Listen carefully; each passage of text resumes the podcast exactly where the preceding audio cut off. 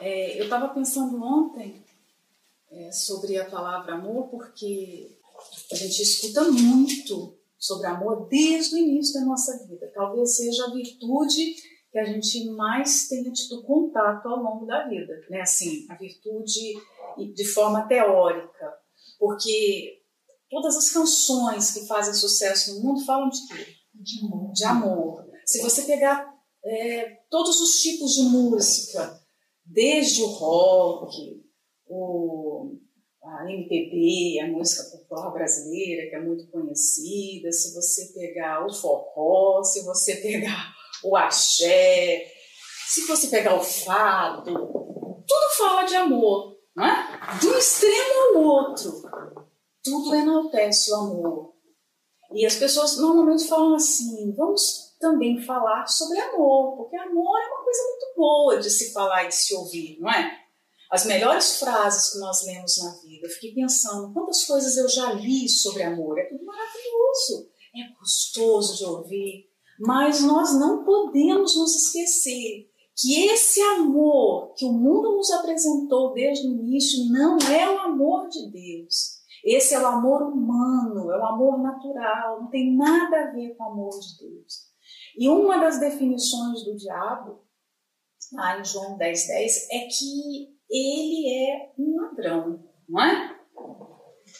E ele já roubou muitas coisas, mas eu fiquei pensando, talvez uma das maiores artimanhas de Satanás é roubar o vocabulário de Deus. Por quê? Porque a, essa palavra amor é algo tão forte para Deus. É um conceito tão importante para os cristãos. O ser humano precisa saber o que é amor. Então o diabo roubou essa palavra e deu outro entendimento. De forma que hoje no mundo quando uma pessoa está com problema, é, é, ah, você precisa encontrar um novo amor, não é assim? Uhum. E aí se justifica fazer qualquer coisa em nome do amor. Essa pessoa tem uma vida chata, infeliz, porque ela não tem um amor. Então vale a pena casar até 10 vezes, 20 vezes, desde que você esteja procurando o amor, não é? Vale tudo. Se você está procurando amor, vale tudo. Nós temos movimentos que vão para as ruas em várias partes do mundo com aberrações e tudo em nome do amor. Não é? Então as pessoas acabam fazendo aquilo que é completamente contrário a Deus, em nome da, da maior virtude, digamos assim, que Ele quer que a gente realmente conheça, que é o amor. Então o diabo roubou o sentido dessas palavras. E nós precisamos hoje nos esforçar para entender o que realmente Deus queria dizer. Muitos conceitos bíblicos se perderam. Por quê? Porque eh, as pessoas não sabem mais o verdadeiro significado. E aí é uma luta para você entender a palavra dentro do vocabulário bíblico. O que isso quer dizer? Então, o que, que acontece hoje? Nós vamos falar de amor, nós vamos é, Viver por um amor que o mundo não conhece. É como a Torre de Babel. Na semana passada, na terapia, a gente falou sobre a Torre de Babel, né? Porque nenhum empreendimento consegue ir à frente se as pessoas não falam a mesma língua, não é? Então, é como se hoje nós não pudéssemos construir nada com o mundo. Não tem como você construir nada com uma pessoa que não conhece a. Eu não estou falando com uma pessoa que não é da igreja porque tem muita gente dentro das igrejas que não conhecem a Deus. Eu estou falando que você não vai conseguir nunca construir nada junto, porque nós não falamos a, me a mesma língua, nós não falamos o mesmo idioma. Mesmo que a gente esteja falando todo mundo português, nós temos entendimentos diferentes das palavras. Vocês entenderam? A confusão não é só não falar o mesmo idioma. É, natural, terreno, é não falar o mesmo idioma espiritual. Então, o que eu entendo por amor pode, pode ser que a outra esposa, a outra obreira tem outro entendimento completamente contrário. O amor que ela diz que tem não é capaz de ser esse amor bíblico aqui, de sofrer tudo, de ser bom o tempo todo. Não, o amor dela é bom de vez em quando. Quer dizer, nós não estamos falando do mesmo amor. Entendeu? Então, é como se hoje houvesse também uma torre de Babel dentro da obra de Deus. Porque a gente não está falando mais. Nem todo mundo que está fazendo a obra de Deus, nem todo mundo que está dentro da igreja está tendo a mesma língua da fé, a mesma língua espiritual. E aí é o que a gente estava falando na terapia. Você pede para alguém um martelo, digamos, uma obra, você fala, ei, você está me ajudando aí? Porque numa grande construção tem muitos trabalhadores, não é? E um coopera com o outro. O trabalho de um depende do trabalho do outro. Aí você pede me dá um martelo aí. A pessoa não entende o que é um martelo. Ela vai te dar um serrote. Mas você não precisa do serrote naquela hora, você precisa do martelo. Vocês estão entendendo? Uhum. Não acontece isso muitas vezes no nosso meio? Uhum. Você fala uma coisa, a pessoa entende outra coisa, completamente diferente. Aí você fala, mas como é que essa pessoa entendeu isso? Nós estamos numa Babel. Digamos assim, parece que virou uma grande confusão. E só vai permanecer entendendo é, o que, que Deus quer, o que Ele realmente está falando, aqueles que estão em espírito. Porque se você não andar em espírito, você vai ser confundido. O engano vai ceifar muito mais pessoas que as guerras, os terremotos, as catástrofes do mundo, as doenças. O engano vai matar muito mais gente. Porque o, o engano é a principal obra de Satanás. Ele começou agindo com engano, ele vai terminar. Ele opera no engano. Imagina isso. Então nós precisamos estar sempre atentas para realmente entender. Por exemplo, aqui vai falar o versículo 4, por exemplo, olha aqui, ó. O amor é sofredor, é benigno. E aí vem vem uma outra, um outro tipo de explicação, de conceito. Nós temos duas definições do que é o amor, mas depois nós vamos ter uma série de explicações do que o amor não é. Por quê que o apóstolo Paulo fez isso? Por que, que o Espírito Santo é, inspirou para que assim fosse escrito? Porque cria-se muita confusão. As pessoas muitas vezes acham que algo é amor, mas não é. Então ele vai mostrar o amor é isso e o amor não é isso. E nós temos duas para o que o amor é, para uma sequência de oito para o que o amor não é. Se nós formos estudar a história, quem gosta um pouquinho de história, quem se lembra de história, quem gostava na escola, e quem se lembra né, da, da história, a Idade Média, a chamada Idade das Trevas, quantas coisas não foram feitas, quantas maldades, perversidades, crueldades foram cometidas em nome da fé e do amor. Hum? Por quê? As pessoas achavam que estavam agindo corretamente, levavam pessoas para a fogueira. Mas o amor não mata. Hum? Levavam pessoas para a tortura, e as piores formas de tortura e milhões e milhões de pessoas foram mortas. Então, nós precisamos estar atentas. Peraí, o amor faz isso? Não, o amor não faz isso. Por mais que tenha a aparência de amor, que o discurso seja de amor, mas a característica do amor não é essa. Então, o apóstolo Paulo vai mostrar o fruto do amor e o que não é fruto do amor, para que fique bem claro para os cristãos. No começo da carta aqui aos Coríntios, eu fui lá me lembrar novamente, né? A nossa mente esquece das coisas. Eu falei, eu vou me lembrar aqui. O que, que o apóstolo Paulo disse? Olha, eu fui informado pela casa de, de, de Chloe que está havendo contenda entre vocês. Então, aqui é, é uma forma dele mostrar: olha, vocês não estão vivendo ou se movendo no amor de Deus, porque se tivesse, vocês não estariam brigando, vocês não estariam com partidarismo, com disputas. Porque quem tem esse amor de Deus dentro de si não vive assim. Vocês estão entendendo? Uhum. Tá aqui o amor de Deus e tá aqui os frutos dele. Tá aqui o falso amor e os frutos dele. Ainda há pouco eu estava vendo uma reportagem, assistindo o jornal, da Record, Jornal do Brasil, e a gente fica chocado com tantos crimes passionais. Pessoas casadas, ainda pouco eu vi, duas pessoas casadas que foram para um motel e, e aquele homem assassinou aquela mulher. Mas eles eram casados, a família não sabia que aquilo estava acontecendo. Ah, mas tudo no nome do amor. Eles estavam se amando. Inclusive o diabo criou uma cultura que fazer sexo é fazer o quê? Amor. Olha só. E aí, para ter prazer, você pode fazer qualquer coisa, porque você não está fazendo sexo, você está fazendo amor. Aqui também é assim? Uhum. Né? Então, olha como as coisas ficam distorcidas. E as pessoas ficam cegas. E elas são capazes de fazer qualquer coisa, mas nós temos que identificar: não, não, isso não é amor.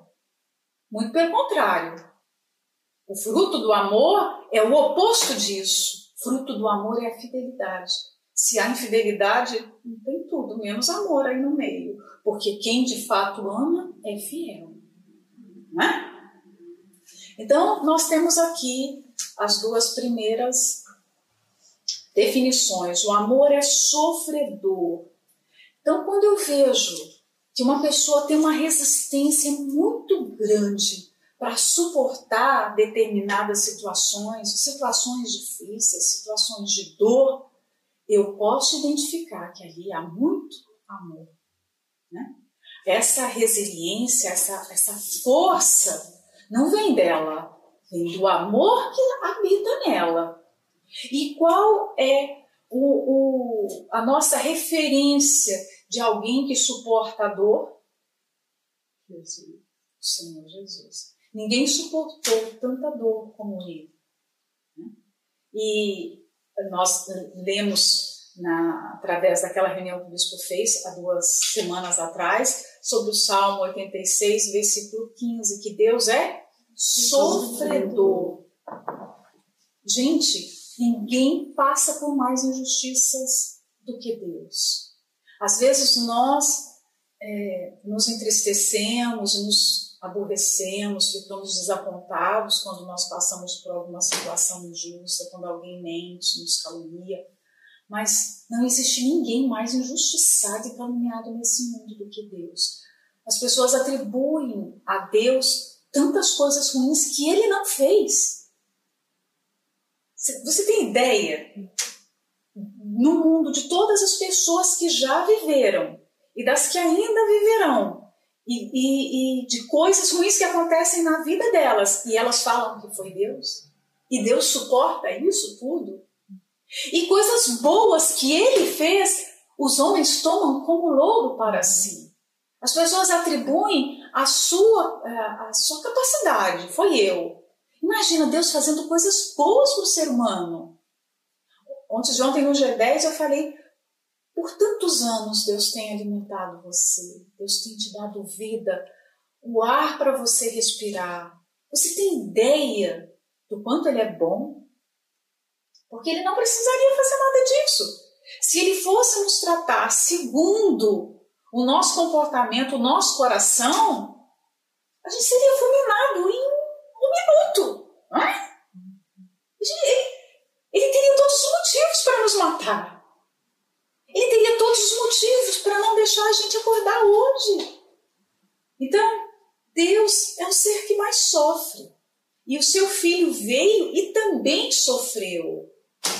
Só que é, as pessoas não associam muitas vezes o sofrimento a alguém que tem fé. Nós não podemos crer no evangelho triunfalista o tempo todo, que você só vai vencer, que você não vai sofrer, que você não vai passar nada.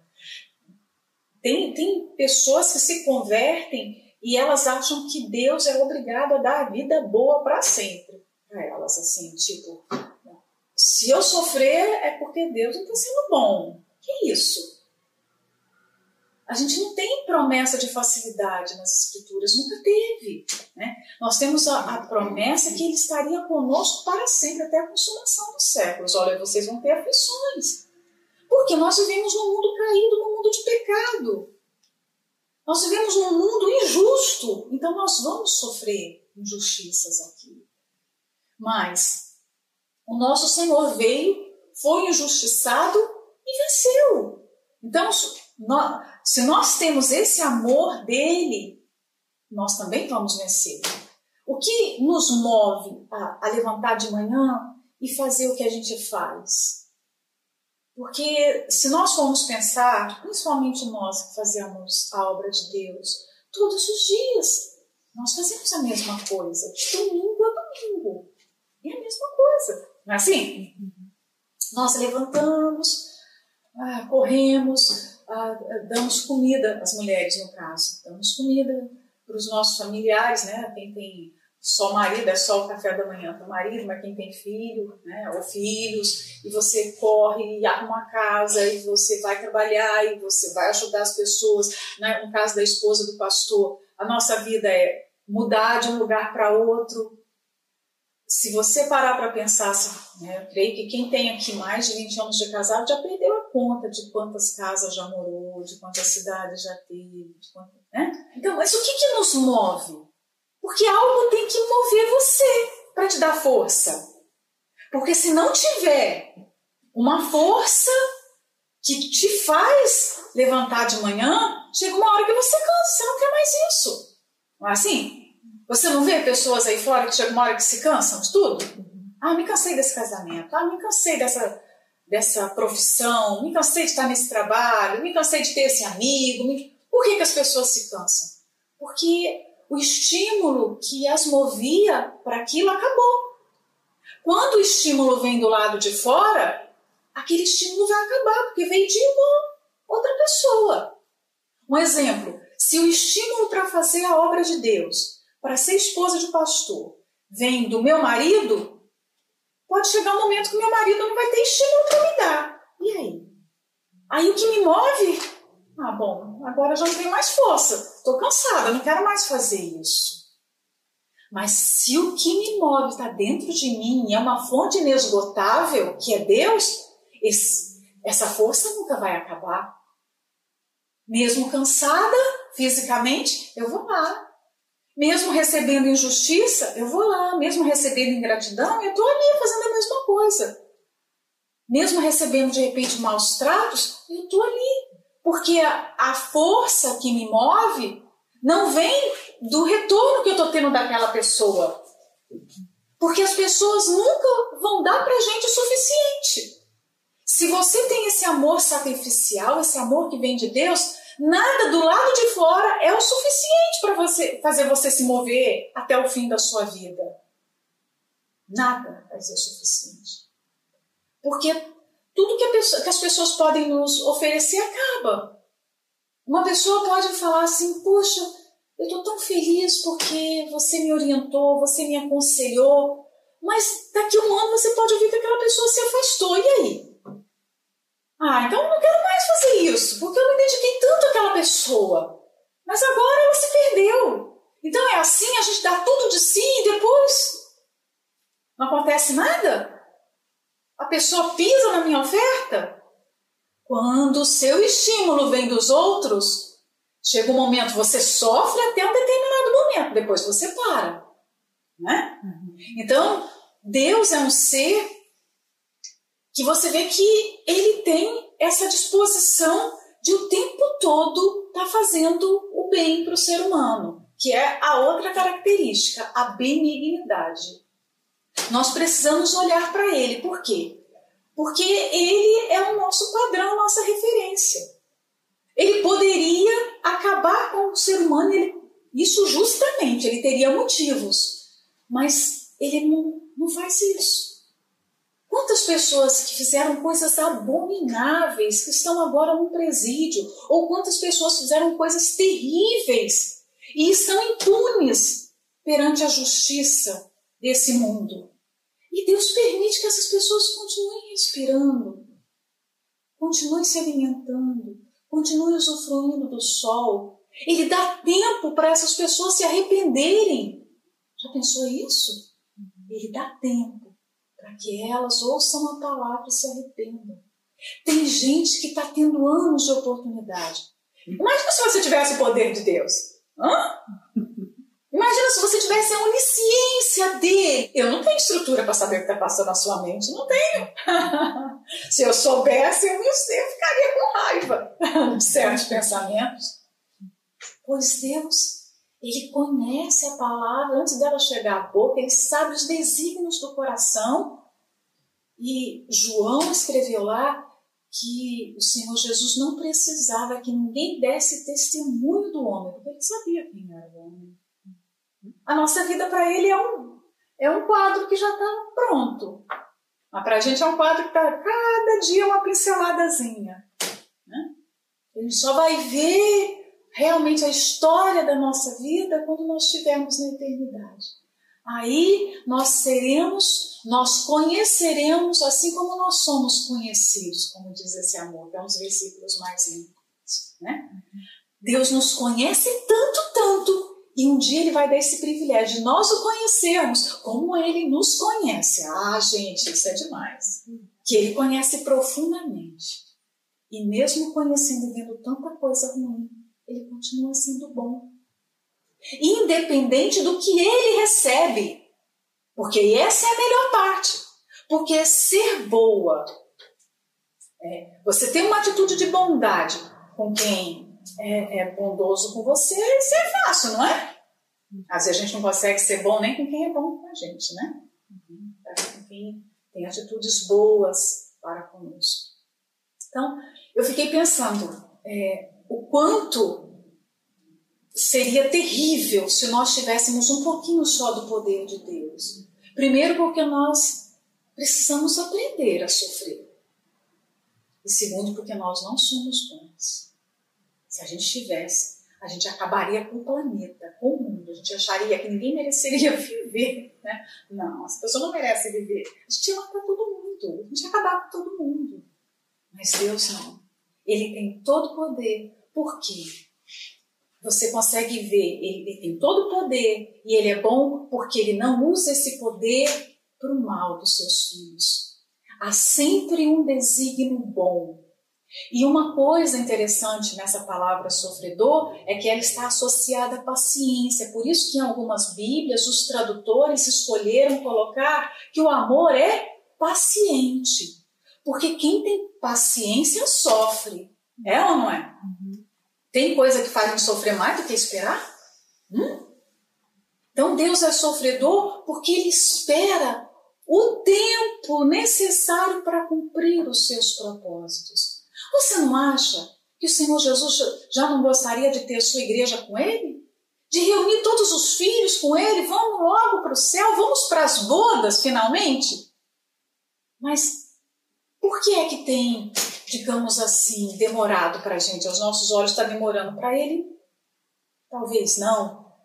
Por que, que ele espera? Porque ele quer que as pessoas sejam salvas, então ele sofre essa espera. Vocês já pensaram nisso? Deus está sofrendo para chegar o tempo. Deus tem sofrido ao ver blasfemadores, ao ver almas se perdendo. Por um lado, pessoas se perdendo que conheciam a palavra de Deus, mas Deus tem bilhões que precisam ser salvos. Imagina, se coloca no lugar de Deus um minuto. Eu tô, tem um momento certo. Essas almas precisam ser alcançadas. Ontem nós vimos aquele vídeo da Índia, não é? Um bilhão e quatrocentos milhões de pessoas adorando mais de 300 milhões de deuses. Imagina o sofrimento do, do Senhor Jesus em ver e ter a minha vida por essa gente, meu sangue por essa gente. Elas precisam ser alcançadas. Mas enquanto essas pessoas são alcançadas, enquanto sujam, né? Porque tem que surgir os servos para levar a palavra, porque como está escrito em Romanos, como crerão se não houver quem pregue? Como pregarão se não forem enviados? Mas para que aconteça isso, olha, essas aqui estão se perdendo, porque elas não estão suportando, porque elas estão se deixando enganar. Que sofrimento! Então é impossível você ter o amor de Deus e não compartilhar desse sofrimento. A vida nesse mundo não é uma vida indolor, não. Nós sofremos e sofremos muito. A gente sofre por cada pessoa que nós descobrimos que caiu na fé, por cada pessoa que se perdeu, por cada pastor que um dia entrou nas fileiras do exército de Deus, mas desistiu, desanimou, foi cuidar da sua própria vida, está amando mais o mundo, como, como Paulo disse lá, de Demas. Né? Demas me abandonou porque amou mais o presente século. De repente, Demas olhou para Paulo, viu Paulo já ficando idoso e na prisão. Olha, ele sai da prisão, depois ele volta de novo e ele recebe açoites e ele é apedrejado e ele é caluniado. Ah, não, não quero essa vida, não, é sofrimento demais. Eu vou cuidar da minha vida. Então, Paulo deve ter sofrido tanto, porque Demas era um discípulo dele. Não é?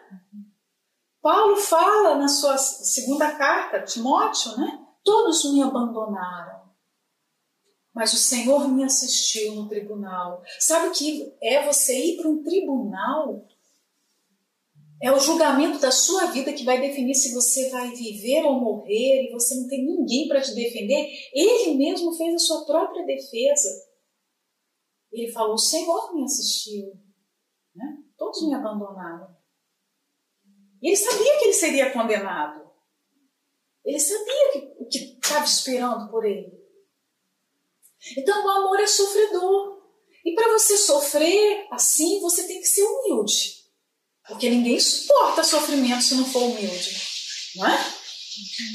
Porque para você sofrer, você tem que abaixar a cabeça. Por isso que fala que o Senhor Jesus é manso e humilde de coração. É uma das as características dele. Ele mesmo disse, né? Eu sou manso e humilde de coração. Se houver orgulho, a gente não suporta sofrimento, não. A gente chuta o pau da barraca, né? Como fala lá no Brasil, não sei se vocês entendem essa expressão. Chega uma hora que você se cansa, você, ah, não, não quero mais não. Chuta o balde também, né? Quantos não fizeram isso? Por isso que nós precisamos do amor de Deus. Só o amor de Deus vai nos dar força para ser como Deus é. E aí fala sobre o que o amor não é. O amor não é invejoso. E aí eu fiz aqui, eu abri a Bíblia antes da gente começar a meditação, em Tiago. Tiago fala, Tiago é uma epístola escrita para a igreja. Não é uma epístola escrita para incrédulos. Se você olhar, como você descobre para quem aquela carta foi escrita? No cabeçalho. Basta a gente ir lá. No início vai estar falando aqui, Tiago, servo de Deus e do Senhor Jesus Cristo, as doze tribos que andam dispersas. Era a igreja de Jesus que estava dispersa pelo mundo. Então, era uma carta para fortalecer a igreja. Mas aí você começa a ler Tiago, e tem coisas tão horripilantes dentro da igreja de Jesus, né? Tiago fala assim no 4.2: De onde vêm as guerras e pelejas entre vós? Então, no meio da igreja havia guerras e pelejas, disputas. Tem gente que se escandaliza, por exemplo. No Brasil, nós ouvimos falar de um caso terrível, né? de uma pastora que agiu mal contra o seu marido, planejou a morte e a execução do marido. Aí as pessoas ficam todas escandalizadas, as pessoas ficam apavoradas. Como pode? Isso mancha os pastores. Gente, mas o primeiro assassinato na Bíblia aconteceu lá no início, Gênesis, lá numa família. Um irmão matou o outro, Caim matou Abel. Se isso hoje te escandalizar, você não pode ler a Bíblia, porque a Bíblia está escrito um monte de coisas assim, não é? Davi, um homem segundo o coração de Deus, tramou a morte do seu mais fiel soldado. A gente não pode se escandalizar com essas coisas, porque se há carne, vai haver pecado e vai haver coisas horríveis, coisas vergonhosas. Onde há carne, há podridão. Então, dentro da igreja estava tendo guerras e pelejas, né? Mas Tiago responde, né? De onde é que elas vêm? Ele faz a pergunta, mas é bom quando as pessoas perguntam e ele responde para a gente, né? A gente não tem nem que se preocupar com a resposta. Porventura não vem disto a saber dos vossos deleites que nos vossos membros guerreiam? Cobiçais e nada tendes, matais e sois invejosos, e nada podeis alcançar. Combateis e guerreais, e nada tendes, porque não pedis. Então, ele está falando cobiçais aqui, é que eles estavam sendo invejosos. Então, aqui está dizendo que o amor não é invejoso. Por quê? Porque o amor não entra em disputa por cargo, por posição, por atenção, por notoriedade. O amor está preocupado com isso.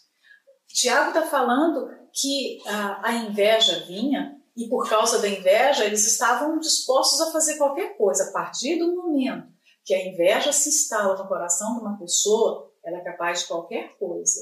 O assassinato de Abel revela isso, não é? Uhum. Caim é, é, foi o primeiro invejoso. Não, o primeiro foi Lúcifer, né? Ele invejou a Deus. E ele foi capaz de fazer uma rebelião no céu. Então, quando uma pessoa tem inveja, ela deseja o que é do outro, ela é capaz de fazer qualquer coisa. Então, não é um sentimento simples assim. É um sentimento perigoso. Quando há o amor de Deus, a Bíblia está dizendo que não tem inveja. Não vai ter guerras e disputas. Porque se tiver inveja, a pessoa vai tentar prejudicar a outra.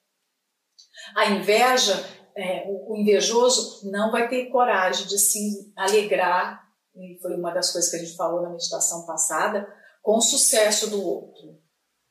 Deus age de maneira muitas vezes diferente com as pessoas. Para uns, ele vai, de repente, dar os cinco talentos para outros ele vai dar dois talentos, e para o outro ele vai dar três talentos. Ele é o dono dos talentos. Como a parábola daquela vinha. Ele contratou trabalhadores, e os primeiros trabalhadores, olha, você vai trabalhar 10 horas, é um exemplo, e você vai receber 100 euros por essas 10 horas. Mas de repente, na última hora, aparecem novos trabalhadores, e por uma hora ele resolve também pagar 100 euros. E aí os outros trabalhadores, como assim? Eu trabalhei 10 horas, recebo isso, o outro trabalhou uma hora, vai receber o mesmo? Mas ele não é o dono da vinha. Você está vendo injustiça porque eu quero ser bom?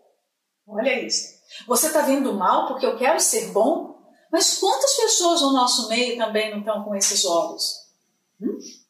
Quando Deus abençoa alguém, aquela pessoa começa, não, mas não por que, essa pessoa foi abençoada? Dentro dela há aquele sentimento de inveja. E quando nós estávamos meditando em Provérbios, nós falamos muito sobre como identificar a inveja. A inveja pode estar dentro do coração que, assim, ah, tão, parece que é tudo tão certinho ali, a aparência daquela pessoa, o tempo de obra, o tempo de evangelho, a forma doce dela falar. E ali dentro está escondido uma inveja. Então nós temos que estar atento ao nosso coração, às nossas reações. Porque as nossas reações é que vão mostrar, dar sinais do que está lá dentro. Por exemplo, quantas doenças se instalam silenciosamente e a pessoa só vai descobrir quando ela está perto de morrer? Não é assim? A inveja é uma dessas coisas. É um desses sentimentos. É uma doença que entra ali dentro e causa uma destruição enorme. O salmo de Asaf, lá o salmo 73, é o salmo do invejoso. Né? Asaf fala, vamos lá para eu não parafrasear o texto. Ele consegue colocar para fora. A gente tem que ter isso, transformar em palavras, verbalizar o que está acontecendo dentro da gente, né? Porque às vezes a gente não dá nome para as coisas feias que estão ali dentro, escondidas. Aí ele fala, olha, porque não há apertos na sua morte, mas firme está a sua força. Eles ficam firmes o tempo todo, eles estão bem, eles não passam aperto, né? Não se acham em trabalhos como outros homens, nem são afligidos como outros homens. A vida deles é mansa. Como pode? Ele olhava para você chegar à conclusão de tudo isso aqui é porque você comparava a sua vida com a vida do outro. Não é assim? Uma das piores coisas que acontecem. Aqui ele falou: olha, a vida deles é tão tranquila, eles não passam aflições como as outras pessoas. Por isso a soberba o cerca como um colar, vestem-se de violência como de adorno. Os olhos deles estão inchados de gordura. Eles têm mais do que o coração podia desejar. Eles têm tanta coisa. Eles, ah, tipo, nem precisam desejar nada, porque eles têm mais do que eles desejam, do que eles precisam. E eu aqui, olha só, eu vivo sem dormir, preocupado com os meus problemas, né?